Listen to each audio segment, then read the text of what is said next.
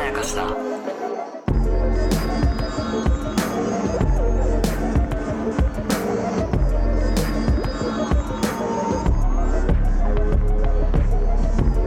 大島康之です高野湊です無限まやかしとは映画やドラマや漫画や小説などのフィクションすなわちまやかしを無限に貪り続けている私たち2人がそれらの感想や考察を述べていくラジオでございますおー今一番大事なこと何ですか君たちはどの動画配信サービスを使うかということですねどう生きるかですよ本当にいやいやいや生きると同じ だから生きると動画サブスクを見ることは同じですからいやー実際そうなってるところはあ 認めるるな認めるなそんなことだってさいや本当激動じゃ ないまずいやちょっとまあねいやもうそうなんですよ、うん生きてる間、うんほとんどの時間はそれを見てるというそうですよえー方も多いのではないでしょうかねまあ、働いてる時間以外ね、うんえーでまあす乱立してますよ乱立してますえー一時から乱立してまして、それらの統廃合とかも進んでいましてそうちょっとねそれを一旦整理した方がいいんじゃないかなとそうえーいう我々のためでもあり皆さんのためでもあるとそうですいねう会をやりたいちょっとで私たちはね、うんあの仕事柄あの手当たり次第入ってたりしますかそうちょっとね病的よ本当らにいやちょっと病的いくほぼ入ってるからね、うんいくら使ってんだろうってちょっと計算したくない計算したくないけど今日ちょっと出ちゃうね計算がうんねそうえでねも月1万いってるかなぐらいですねいや言ってると 思う多分だってダメだわだってねうんだってもう俺俺あのあなたが唯一入ってないやつ俺入ってるからねえどれですか東映特撮ファンクラブ入ってないや TTFC っていうのがあった入っりしててないわこんなのまであるくらいそうなのもうよ超ニッチなやつまである時代じゃないですか、もうメジャーなものからそチェックしていきますよ、うはいえーまずはですね、はいまあ、これはでも絶対なんか1個だけ入るならこれって感じかな、うえー Amazon プライムビデオ Amazon プライムビデオねは、まあ、あの、月額が平均すると、月あたりがまあ500円なんですよね。そうですねっていうのがあるし、まあ、無料期間30日間で、はいで、あとは、あの、アマゾンのあれに入っていれば、はいあの、プラス料金なしで入れるので、そそうちなみにこれう。うん。あの日本が異常に安いの、はい楽天のおかげ説っていうのえ、があそうるんなんでですすけよ。何それ。どあの楽えっとアマゾンって、はい他の国だうとんアマゾン一強だかなら、るほど。だからすごい高いのあ、そうなんだ。つ月こんな値段じゃないんですよあー平気です月1000円超えるんであ、すけそうなどんだ。日本は楽天が強すぎてなるほどね。あの競合するかなるほどらね。競合するためにこの価格設定が維持され続けてるっていうのがあってだから皆さん楽天にも感謝しましょう。三木谷さんはざっす。あざっすあ三木ざっ谷すさんに感謝しながらアマプラを使いましょそうう。だからこれが何を意味してるかっていうと、うん。非常にお得だということ。そうなんだよね。あの適正価格をうん間違いなく下回ってる。間違いなく下回ってる、うんでこれはあの僕あの本当にいろんなところで言ってるんだけどまだあんまり認知されないんですが、はいこの500円で Amazon プライムビデオプラス、はい Amazon のお急ぎ便も無料で使えますしそう Amazon ミュージックとそかあと写真ストレージのサービスの Amazon フォトっていうのとかも、そうですえね。全部丸々込みでこれ使えますが、はいそれらを使いこなしてる人に会ったことが ない会ったことないですね。そうこの500円をフル活用してる人に本当に一回も会ったことないんいで。やもったいないですよ。そうこれはもうお得すぎて逆にどうなんだっていうぐらいの、まあ、サービスですよね。しかもあのオリジナルコンテンツもかなり充実してきましたね。まあそうね、一時うはその日本の、うんまあドキュメンタルとか、うんまあそういうこう吉本系のコンテンツみたいなものがまあ多かったですね。まあバチェラーとか、うんそういうちょっと俗っぽいものがまあ多かったですけど、うんまあ最近ではね、いろいろ海外ドラマとかもまあ出てきていますね。それこそ指輪物語のねあそうドかラマとかもあるしあ結構良質な、うんあのオリジナルのドラマとかも出てきてるかーらそうね。まあなんかなんか一個ってなったら、うんアマプラな気はする。そうです。生活に便利なんで、単はい純はいにはね。いはい。えーで、そして、まあ、ちょっとエンタメに割とお金をかけたいなと。はいで、最先端のものを見たいなと。はい。まあいう人はネットフリックスですね。ネットフリックスですね。うんでこれもまあ一時期のような勢いはまあなくなってきたと言われつつあるんですが、はでもやっぱりねこうオリジナル作品の強さで言ったらちょっとまだ圧倒的なんじゃないかなと圧僕は倒思的いでます。す。そう思でいままあす。日本でねこうつどつど話題になる作品はい。まあ日本の作品で言うと全裸監督とか、はい今の国のアリスとか、はい最近で言うとサンクチュアリとか、はい。まあ、ありましたし海外ドラマでも、まあ、ブラックミラーとかストレンジャーシングスとか、はいえー韓国の愛の不時着とか、まあ、話題になりますけど、はいなんかそれ以外の本当にもうドキュメンタリーのめっちゃディープなものとか、は無限にオリジナルがあるんでい。すごそれらを見るだけでも多分一生終わってしまうぐらいありい。ま一す生終わりますね。うんで、まあ最近広告が入ったりとかね、うんえープランにいろいろ差が出てきたりとか、はいはいはいえーしてますので、まあリーズナブルに使いたければ、えー多分月額700円ぐらいかな。そういうプランもあります。はい。から使えると。で、高画質にしたければ千何百円とかいうプランはいはいもはいあったりとかして、はい。どんどんね、こう、いろんな使い方ができるようになってきてるはいはいはいやつですね。はい。で、この辺からです。こっからなのよ。正 直、本題はこっから。はい。あの、本当にここ数ヶ月で、うん。マジで激動があったんですね。そうです。お待たせしました。はい。えーまずはじゃあ、Hulu のそうです。は話をしましょう。い。えーこちらはまあ日本では、はいえーまあ Hulu Japan という形で、そうですね。まあ日テレの傘下というような、えっと、もう完全な子会社です。なるほど。えっと、もうこれ、アメリカの Hulu とはほぼ関係ないです、そうなんですよね。そう。それは皆さん覚えておいてほしい。うんえっと、アメリカの Hulu が売っちゃって、はい。で、その権利を日テレが買い取ったので、うん。ほぼ日テレのもの。そうだよね。日テレの配信サービスだと思ってください。だから海外の、まあなんかのこううん映像とかで、はいこう、まあ海外のなんかの映像とかで、はいなんかこう Hulu がテレビに入ってるみたいなはい、はいのが、なんかまあ、チラ見えするドキュメンタリー映像とかあったりして、あああ、フールってアメリカでもメジャーなんだみたいにうん思ったりすることって結構サブリミナル的にあると思うんですあよ。るけど、それだとは全く別物っていうことですよね。全く別物です。だから、まあこれ実際、はいまあ見てみると、その日テレのドラマをいっぱい見る人、はい。日テレのバラエティ、まあはいガキ使とかはいはをい、いはっい。ぱい見る人にはいいかもしれないけどは、いそれ以外のコンテンツってぶっちゃけ何があるかっていうと、はい、結構少ないよねってい結うの構が。少ないです。まあリアルなところですね。で、しかも、うん Hulu が、一応、本国の、うん要はアメリカの Hulu オリジナルドラマとかうもん。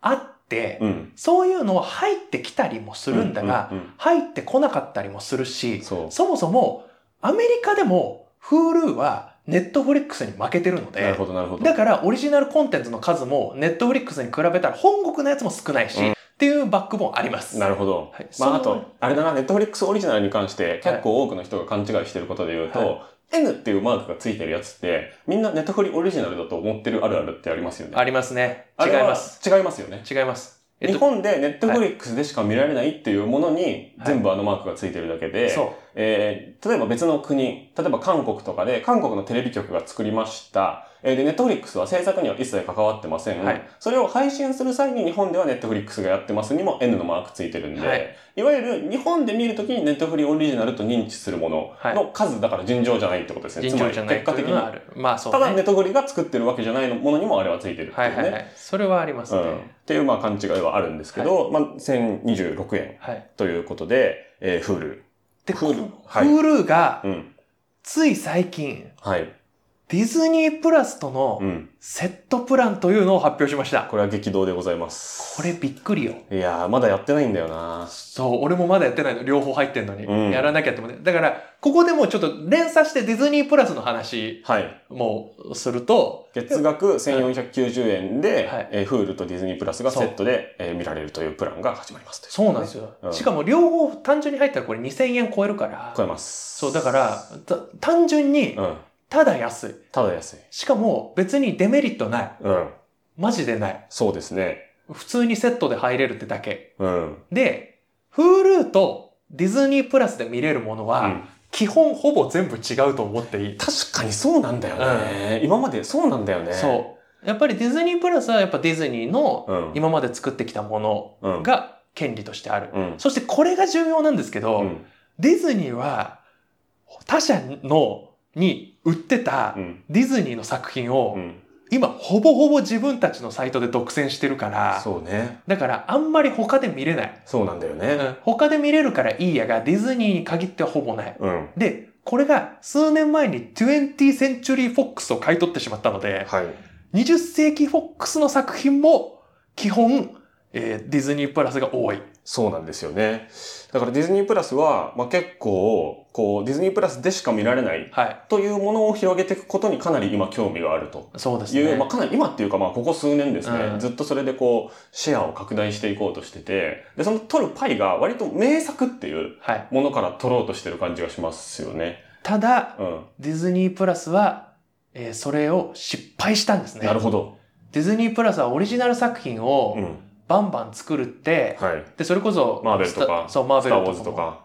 やったんですけど、うんとにかくいっぱい作ったんですけど赤字続きで、はいはいえー会長が変わりましたなるほどあの数ヶ月前に、っていう状態うんだからあのディズニープラスはディズニープラスで、うんえっと、これからどんどん過去の作品を売ってくっていう方向になるという話まである。なるほど予想ですねそうそう、とかはあるけど、でも、やっぱり過去の名作は名作じゃん。うんやっぱピクサーのさ、トイストーリーとか見たいじゃん。はいディズニープラスでしか見れないですからねそうそうそう絶対にだから、このディズニープラスと、フール、で、フールさっき日テレのメインで見るならとか言ったはいい、言ったけど、うん意外とフールでしか見れないのもちょっとあったりとか、なるほどあと基本的なアニメとかは見れるじゃん。うんだからここでの二者択一で、はい例えばさ、アマゾンプライムうんだけではなくて、アマゾンプライムじゃなくて、うんディズニープラスと Hulu のセットプランをやるという選択肢も実はあったりする。そうですねそうそうそうそう。でやっぱ自分がまずじゃあ向こう1ヶ月とかにはい具体的に何を見たいかっていう、そまあ、ことから考えてもいいかもしれないでう。すそうね、うんそれもあるねア。マプラでディズニー作品探してもないですから絶対そうなのよ。ないのよ。 落とし穴はあるあるから、うんだから結構このディズニープラスと Hulu、でも逆に言うとディズニープラスはディズニープラスでマジでディズニーっぽいものしかなかったりもするから、そうね、まあだから、スター・ウォーズ系、そうそうそうそう MCU 系、ディズニー系、ピクサー系うんっていう、こう、もう、あれですよね、上のバーが全部それになってますよね。そううそうなってるかんら、それはちょっとあの考えなきゃいけないけど、はいっていうのが Hulu とディズニープラスです。うん。はい。で、これは、えーそれぞれに入るより、毎月500円以上お得とはい。いうことらしいので、はい。単純にバラバラに入ってる人は今すぐ統合しましょうそうですね。という感じですね。はい。で、えー、UNEXT ですね。ここですよ。ここは、えー最強になるかもしいや、俺も、れない。うん。これだけ入っときゃいいよの時代が、はい。多分本当に来てる気がする。そうなんですよね。うんで、Amazon プライムビデオは、えー見放題の作品数、つまり、はいえー500円課金してから、プラス、その中でも課金しなきゃいけないものを除いた見放題の作品数はいっ。ていうものは、まあ、公開してないんですけれども、えー UNEXT は公開していまして、はえー29万本以上い。やばいって。ということが分かっています。で、参考に言うと、えーディズニープラスは、えー2万本程度。で、あー Hulu は10万本程度。はあなので UNEXT は、えー Hulu の3倍程度という、いえやーことで、これは体感しても実際にそうで、そえー例えばじゃあ最新の映画が出ました。で、それの監督の過去作見てみようかな。う。うん。と思って検索してみると、うんえー UNEXT に、えー最も多くの本数があるという、えーケースがほとんどですね。そうじゃないケースはほとんどないですね。本当にそうですね。で、うんこれ俺も UNEXT の、なんか、あの、人のインタビュー読んだ時に、はい。もうある時から完全に方針をそっちに転換したんですってな。るほど。やっぱり一時う期、ん。配信サイトは独自色を出さなきゃいけないっていうのがはい。強くて、はいだからみんな本当にバンバンお金使ってうんオリジナルコンテンツをどんどん作っていった。それうんを牽引していったのがネットフリックスだったはずなので、で、あの日本の配信サイトたち、うん UNEXT もそうだし、はい。えっと、他のあの、フパラビルとかうんパラビとかはい、もうそうやってたんだけど、はい UNEXT は逆張りして、うんいやもうこっち見ときゃ旧作全部見れるっていう状態にするっていうのに舵を切ったからこうそ、んもう今多分一番強いその過去作を見る上では。そうですね。なんか旧作、だってシンプルに TSUTAYA とか、ゲオみたいなうん、うん、ものの代わりとして動画サービスを使うんであれば UNEXT になっちゃうねとうん。いう感じですよね。あと俺もなんか気になるのがあった時うにん。いろいろ入ってるけど、うん。最初に UNEXT で検索しちゃう。そうですねう。ん、あのなんかアニメ見たいなって、うんす昔のアニメ勧められたから見ようと思った時に、うん。ピッてまず検索するのは UNEXT。そうですね。まあうん僕らは結構入っちゃってるから、その、ありそうなところで検索するのが絶対一番いいんだけそど、まあネットフリだったらネットフリオリジナルのものを見たい時に飛ぶし、えー日テレドラマのアーカイブを見たい時には Hulu に、うんえー入って検索するけど、どこにあるかわかんないなってものの時は UNEXT で調べますよね。そううん、で、まあ、キャスト名とかうん監督名とかで調べて、ドワッと一覧で何十何件とかうん、出る。出てくるので、そ の中から選べるということで、うん、シンプルに旧作見るなら UNEXT という時代は、まあ、絶対来ると思いますね。で、からのですよ。からの、なんと、なんと。パラビを吸収合併しましびっくりした、こた。れ。ね、パラビっていうのは、まあ、なかなか、はで、まあ、は TBS コンテンツっていう感じで、はいはいまはあ、いワンアウト TBS が出資したみたいないああ、そう形なんででしすたね。ね。だからそ、っえっと、ワウワそウうだドラマの、えー有料でしか見られないものっていうのも、えーパラビに置かれるっていうケースがまあ結構あったんですけそどっ。かそっか。で、あとテレ東も結構。そうですね。そのありま3し社たねがっていう形だったんですけど、ただテレ東ドラマは他のサブスクにもうん結構すぐにバッて同時に流れてしまうので、うんパラビならではのありがたみっていうのは、えーやっぱ主に TBS 作は品いっはいてはい。えーいう感じだったんですけど、やっぱりどうしてもそれ以外の強みっていうのが多分なかったんじゃないかなとうん思いまして、オリジナル作品とかも結構頑張って作ってはいたんですけれども、えーやっぱりなんかね、これはもう本当に僕の個人的な意見なんですけど、同じ電波とか Wi-Fi 環境でやってる時に、うん画面が固まる率が圧倒的に高かったんですよ。あ、そうだったんだ。うん俺、パラビ入ってなかったから。へえちょ。っとね、危うかったんですよね。ああ、でもサイトによってありますよね。そうアマプラとかもうん結構ある時期に、うん。あの、日本にいる人たちみんな繋がんねえっていう時もあったりするかはいはらい。、そういうサーバー的なね。サーバー的な問題で問題ね。があると。で、うん YouTube とかでそういうことってほぼ起きないじゃないです起か。きない起きない。で起きるときは日本全国同時に起きてるじうゃないですか。ん。みたいな、なんか、もののなんかこう、軽さ、うんユーザーインターフェースとかも含めて、っていうところもちょっと限界なのかなとは思っていたので、うんまあ Unext に統合されるのは僕は結構嬉しいです、正うんう直。んうんうんうん。で、まあ Unext の利点、あともっといっぱいあっ、いってぱいある。まあポイントがそ毎月1200円貯まりますのう。で、そう。えー月額が、えー税込み2189円ってちょっと高い。他のところからまあ、え2倍ぐらい高いんですけれども、1200ポイント毎月貯まるので、これ実質1000円なんですよね。そう実質1000円。そう。で、その1200ポイントっていうのは、映画館でもチケット代として使えるし、そう。中でも、えーパック、見放題パックというですね、いろんなチャンネルが、えー、Unext の中に内包されていて、うん僕はそれを、えー NHK 丸ごと見放題パックというのにはいは接い。続してるんですけど、俺もやります。つまり Unext の中で僕は NHK オンデマンドに無料で入っているとはいはいいはいうはい。形になっていますというね、錬金術のようなことがあるんいでやす。錬金術ですよ、まさに。そう本当に。そうなんですよ。でまあも本当大体見れるのよね。はい、そうで。す。で、でまあ、本とかね、うんうん雑。誌とかも見れてあ、、そあの雑誌の見放題がちょっと異常に多くてねう。い、や、多い。すごいですよね。あれすごいわ。本当に。ねなんか写真とかだけね、一部削られてたりとうか、ん。えーはするんですけれども、だから、えっと、あの、グラビア雑誌の、あの、マジの際どいやつ見たい人は、あの、見られないやつもあります。まあ、あの、顔、そういうのは。黒い線で消されてたりとかするやつもあるんですよ。別うに、んそそれは買って買ってください。そ,、そうですねこまでみたいならね。えー、というわけで、Unext はめちゃくちゃ強くなってきいてや、強いですよ。いますね本当に。えーで、そしてまあ FOD の話しようかな FOD ね。うんまあ、これはフジテレビ系ですけど。オンデマンドオンデマンドでとすけいれどうも。。名前ですすけれども、まあはい一応8万本以上と、えーはいはい言われているので、まあ Hulu と、えー規模としてはまあそんなに変わらないかなというところで、えー月額も976円と、うんまあちょっと安めですね。はいはいはい。えーそして、まあ、まあでもフジテレビのコンテンツしか基本的にはないとそう。いうところですけど、まあ過去のね、き名名作旧作ドラマみたいなうもん。ののアーカイブ量が、やっぱりさすがフジテレビなんで、そうですね。ちょっと異常にあって、うん例えば僕はあの、お笑い好きなんで、うん昔のお笑い番組とか結構見たいんですけど、うん。あの、爆笑レッドカーペットが、はいはいほぼ全部の回あるんですよ。おそうなんだやばくないですか、えーやばいっすね なんかそういえうな んでえ毎週やってたやつレッドカーペ毎ッ週トえの が特番時代からほぼ全部あるんであすよ。そうなのとか、そういうね、謎の充実はがあったりするので、あ普通にフジテレビのものめっちゃ見るな、みたいな人とか、あの、トレンディードラマめっちゃ見るなっていう人とか、まあ、古畑任三郎これでしか見れないですからね。あ今ああも、そうですよねそうそうそうこれでしか見れないうそあとね俺ね FOD は、うんこれ知人から聞いて知ったんですけう。ど、はい。やっぱ女性に完全に振っててあ、そうなんだ。やっぱあのオリジナルドラマも完全に女性向けのやつとか作るしへーあとその韓国ドラマとかの、うん韓国ラブストーリーとかのあるある。充読実度もすごい高いし、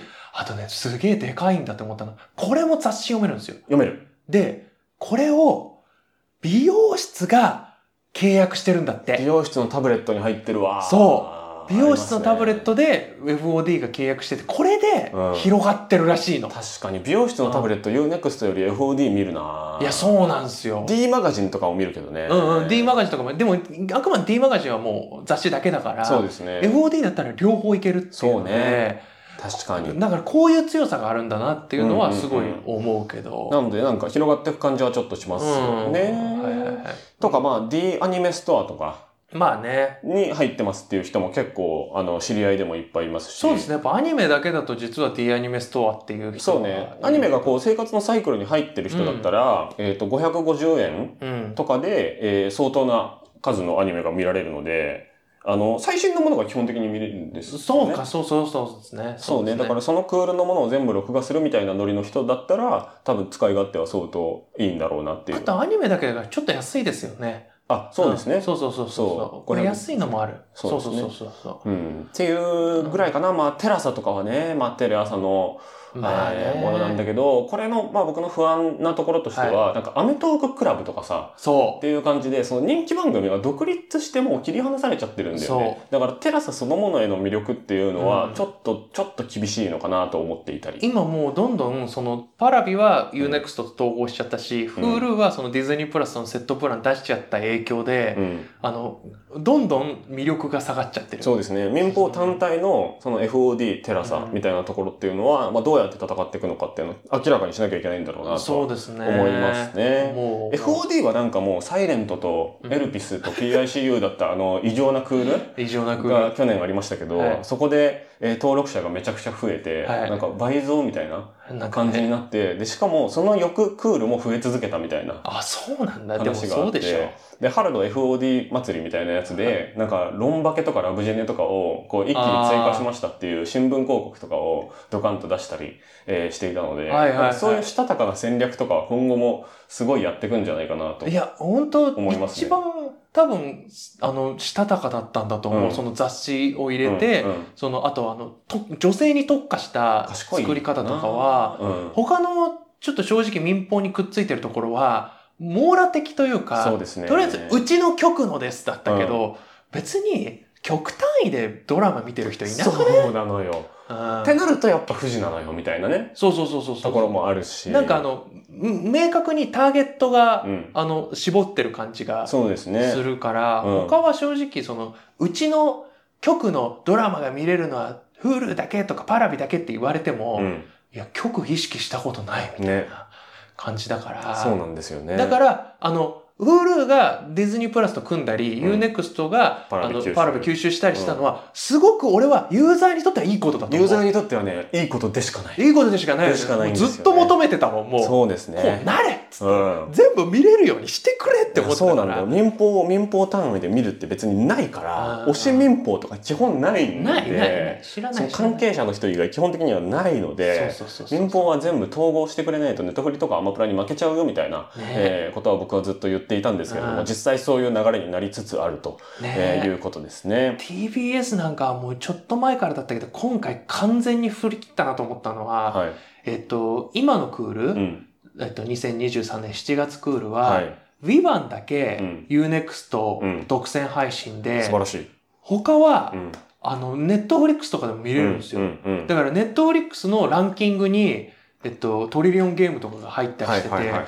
ああ、もうこれ完全にできるだけ多くのところに売るっていうそうね。戦略になったなと思って、自社で独占するっていうのとうんは、ちょっと違う。そうね。まあちょっと前からね、TBS のうん。ドラマは、まあ、日本沈没とか、そ東京 MER とかも、ネットフリとか、えーディズニープラスとかにうんも、確か流していたと思うので、でもこれはちょっと、えっとあの、厳しい現実の話をすると、うんお金がないから、お金をもらうためにやってるんですよね、あれは。そうですね。主な資金源に、これから多分サブスクの配信がなっていっちゃうっていうことですね。結局やっぱ広告収入が減ったからこそ、うんどこでお金稼ぐのってなって、ずっと自社で抱え込めるサブスクだっはていみんな信じてたのに、はい無理だってなって、はい。見売りすることにしたっ大変てよ。いうことなんですけど、はいまあ内情はいろいろあるけどいろいろとにかくユーザーとしてはいいことしかユーザーとしてはいいことしかないんですけれども、そやうっぱりその配信に頼りすぎてしまうと、NHK オンデマンドでいつでも見られると思っていた大河ドラマが、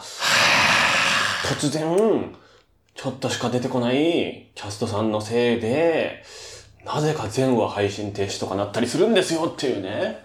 俺まだ鎌倉殿の途中なんだよいやー、そういう方もいっぱいいたと思いますしね。俺ブルーレイボックス楽天のカートに入れっぱだよいや、もう、でも、うん、もう、あ、でももうちょっと待ってもいいかな。無理なのかなあれだからこれが怖いですよね配い信や、そうなのよ。だって結構、ん。なネットフリックスオリジナルうん。とかでさうえん。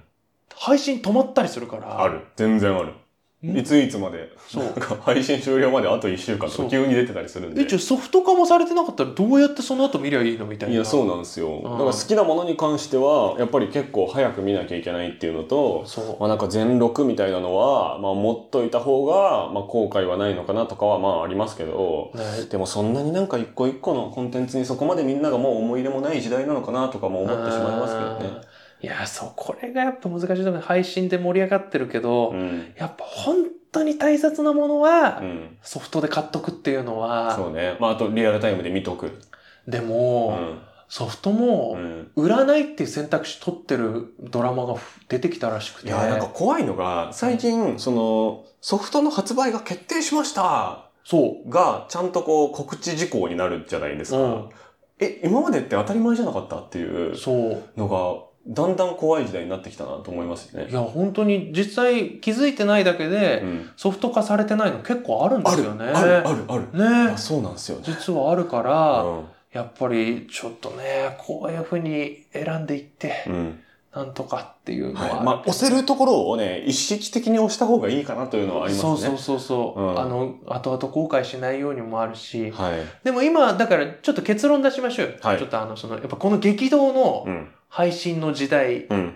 にどれ行くかっていう、うんまあやっぱ、うんとりあえずアマプラはうんもう鉄板ですよ。そうですね一個ならアマプラでうす、ん、1個ならアマプラだけど、これね、Unext うんパラビ、うんまあ Unext でいいや。はい俺やっぱ Unext なんじゃないかと思はいもう単純にもうそれはもう金額でう。うん、うん、考えてほしいかなめっちゃ便利な500円か、うん、めっちゃ作品あるうん2000円かそうね。ってだからい、うので、うんもうピンとくる方でいいと思います。もうそうです直ね。感で。そうですね。それで1年は困らないから、基本的困に。らない、困らない。うんで、どうしても見たいものがあった時に移動すればいいと思いますし。そうですね。うんだからネットフリックスとかも、だからこれからそれもスタンダードになっていくと思う。あの、うんえっと、見たいものがあるときに入る。そう。解約がね、みんな上手くなっていくと思います。うん。あ、と、そういう風なうん。作りになってきてるらしい。あー配信サイトも。あの、日本のサイトは多分違うと思うけなるど、ほど。ネットフリックスとか、もう、ディズニープラスとかも結構解約と入会が楽になってるっていう。確かに。あの、うんなんか、しばらくログインしてないですけど、解約しませんかみたいなメールが来るみたいな。そうそうそうそう。なんか今までだったら絶対ありえなかったようなうんサービススタイルになってきてるっていうのもあるんで、なんかね、そこもね、がっちりもう固めて、もう詐欺のようにうんお金をもうずっと取り続けるみたいな、うん解約し忘れを主な収入源にするみたいなうん考え方ではなく、うんなんかちゃんと気に入ってもらえるように、そうどんどん便利になっていく方向になるのは間違いないんじゃないかなと、うユんーザー目線では思いますね。俺はやっぱそのやっぱアマプラ UNEXT があっうんて、うんまあでも尖っていいいろいろ面白いものあるのはやっぱりネットフリックスだから、そうね。まあ、より感度が高い人はネットフリックスかもって感じそうね、感度結構高い人はネットフリックスっていうのは本当にそうですね。でも割と日本のドラマとか、うんテレビ好きな人は結構あの UNEXT 入るとうん割と嬉しい思いできる気がする、そうですね。うん過去のものとかね。ね、実際ね TBS のドラマだって見れるわけだし、うん、あのそれ考えるとすごくコストパフォーマンスいい気がする、僕の知り合いでもう自分の好みががっちり固まってて、うん FOD しか入ってないっていう人も結構いるんですいや、でも分かるもん、そそれれは。もね、俺スタイルとしては分かりますね、うんうんうん気づけば FOD しか見てない1週間とか僕うん全然あるんで、あるやろ、あるやろ。うん、なんか、まあ、全部ね基本的にはね無料期間が基本的には全部あるので、は入ってみてそうでっすてね。感じで、あでもなんかないのかあれないのもある。えっと、ないの増えてきた。うん。 Netflix ディズニープラス、FOD ダゾーンは、うんもしかしたら無料期間なしって書いてありますね。あと、えっとディズニープラス、Hulu のセットプランも無料期間なし。うん。なるほど。まそこの決断は結構シビアになってきてると。あまあ、とでいうことも、ですねまあ、だから今回は結構ちょっとあの、かん、でも今ってうさ、んねなんかね、一家族に一サービス入ってる感じするのよ。そうね、ファイアスティック的なので、そうそうそうそうそう。リビングのテレビで入ってて、ファミリーアカウントで、そうそうそそうれそぞうれの部屋で入るみたいなね。で、今回はもしかしたら、あなた今こんなにこう、統廃合が進んでる中、うん実は、えー UNEXT 入った方が良くないっすかとか、 Hulu とディズニープラスのセットプランの方が良くないっすかうんみたいなうんのの参考になればと思って、見直してはいかがですか見直してはいかがですかって保い険う。みたいなね、そうです感ね。じですね。はい。はい。はい余裕ある方はもう毎月入ってて、はい入ってて、入っててっていうのをそうですできるね。といい,、いいと思いますね。はい。というわけで、はいなんか珍しい、なんか情報会でしたね、情報会でしたね。いや、でそもうこなんっですちよとしてもちょっと整理したかったんだよな、ね本当に。もうほっといちゃうもんな。うん。もう、ちょっと、一旦全部解約しよう。